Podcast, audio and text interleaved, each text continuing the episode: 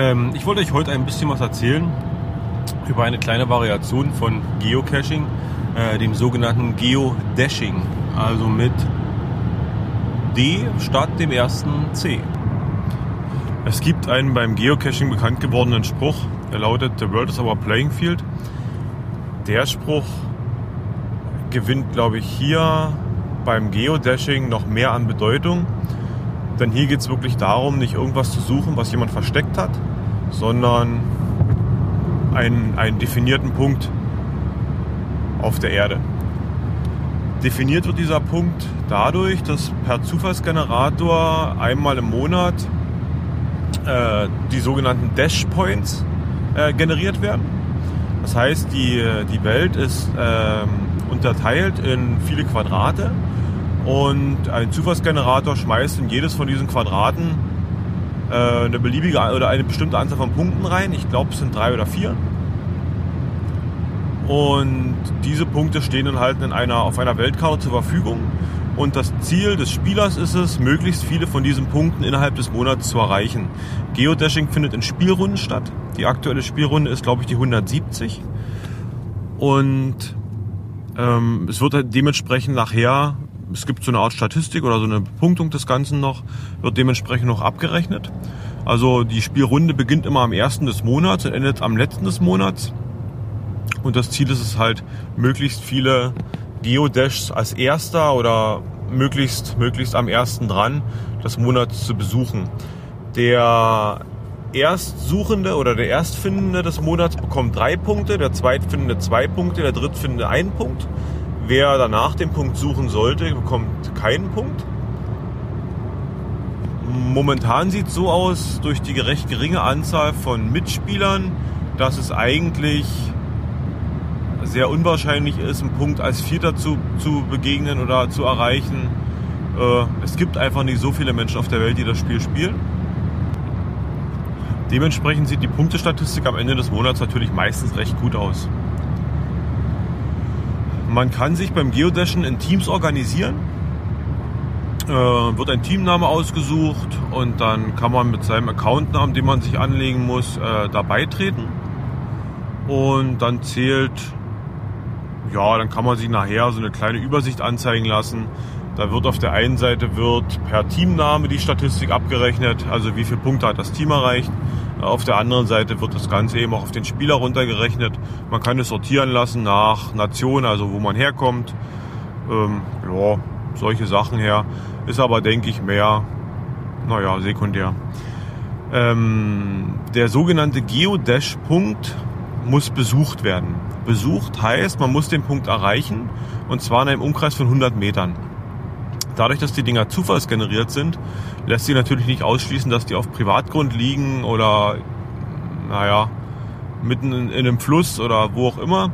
Das ist natürlich dann recht schwierig, da dann auf den Meter genau ranzukommen. Deswegen hat man gesagt, naja, 100 Meter Umkreis reichen. Ähm, und das Ganze sollte mit einem Foto belegt werden.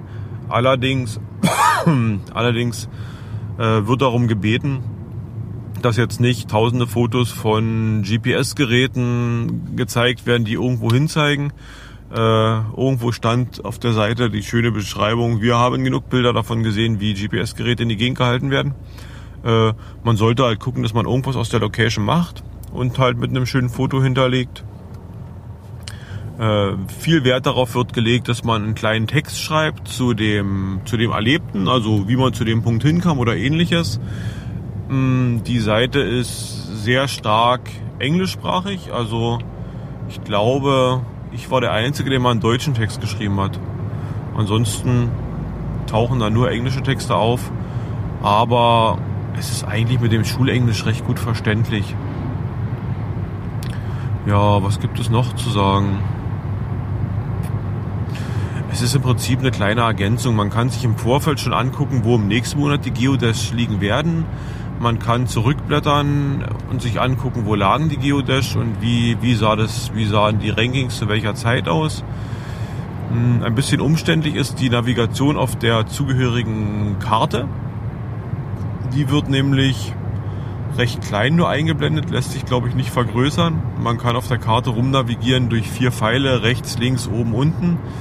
Und sich somit, damit auch quasi auf der Welt bewegen. Geodash werden auf der Karte mit kleinen Kreuzen angezeigt. Wenn ein Geodash irgendwo besucht wurde, erscheint ein kleines V an der Stelle. Der Besuch eines Geodashs wird vom, vom jeweiligen Finder selber vermerkt. Man öffnet dazu ein Form, also man öffnet den Geodash äh, und öffnet da irgendwie Report, glaube ich, ist die Funktion. Und da kann man eben verschiedene, muss man verschiedene Felder ausfüllen. Unter anderem trägt man dann halt auch seine, seine Punktzahl ein. Also jeder gibt sich selber die Punkte und dementsprechend jeder betrügt sich selber, wie er am besten kann. Ähm, einfach gucken. Also wenn man merkt, wenn man weiß, da ist der erste drei, der zweite zwei, der dritte ein und das System zählt die Punkte im Hintergrund. Was ich recht interessant fand, man kann Bilder dazu hochladen. Diese Bilder landen in einem Picasa, also in einem Google Web-Album, was ja für den Betreiber der Seite sehr sparsam ist. Also er spart Webspace dadurch. Er stellt halt im Prinzip nur die, nur die Oberfläche zur Verfügung, den, den, den Geodash-Generator und diese kleine Karte und ja, den, den, den Raum für die Logs, die ja auch nicht viel fressen werden, viel, äh, viel Platz, Speicherplatz fressen werden was, was eventuell viel werden könnte, sind die Fotos und die hat er halt ausgelagert. Ja, ein Überblick, also wenn ich jetzt einen Durchschnitt ziehen würde über die letzten Monate, über die, über die vergangenen Spielrunden, würde ich sagen, pro Spielrunde spielen vielleicht 10, 15 Leute dieses Spiel. Ja, ist nicht viel, durchaus erweiterungsfähig. Mir macht's recht viel Spaß, weil es halt wirklich nichts ist, wo man, wo man jetzt was, wo man sich groß in die Gedankengänge eines Owners hineinversetzen muss. Wie gesagt, der Punkt ist zufallsgeneriert, der liegt halt irgendwo und man muss im Vorfeld planen, wie komme ich dahin. Auf der Karte sieht das meistens einfach aus. Oh, ein Weg, alles klar, liegt direkt dran, fahre ich hin. Ähm, am Punkt stellt man dann fest, sind jetzt doch noch zu viel Strecke bis zum Punkt oder der Weg ist nicht mehr existent oder sieht in der Wahrheit anders aus, als er sich auf der Karte dargestellt hat. Dementsprechend hat man dann ein bisschen zu tun. Ähm, ja, durch diesen 100 Meter Umkreis ist eigentlich garantiert, dass wenn man sich einen Geodash, Geodash ausgesucht hat und man den erreichen will, dass man den auch wirklich hin, dass man da auch wirklich hinkommt. Also ich hatte jetzt mal den Fall, dass das Ding mitten auf einem Maisfeld war, äh, hoch bewachsen was natürlich wahrscheinlich vom Bauern nicht so gut gesehen, nicht so gern gesehen worden wäre, wenn ich da jetzt rüber getrampelt wäre. Aber es war halt durchaus möglich, noch um die 80 Meter da ranzukommen. Dann gab es halt das obligatorische Foto vom Mais. Ja. Ich habe es geschafft, bei uns im Raum noch äh, einen, einen Kescher-Kumpel anzufixen. Der spielt es auch mit. Dementsprechend haben wir ein Team gegründet. Aber es ist halt ist halt sehr übersichtlich. Fazit, meldet euch an, ist eine coole Sache. Finden tut das unter www.geodashing.gpsgames.org. Also Geodashing wie Geocaching, nur mit D statt C, GPS Games, GPS Games.org. Ja, das soll es erstmal soweit gewesen sein. Ich wünsche euch viel Spaß. Tschüss.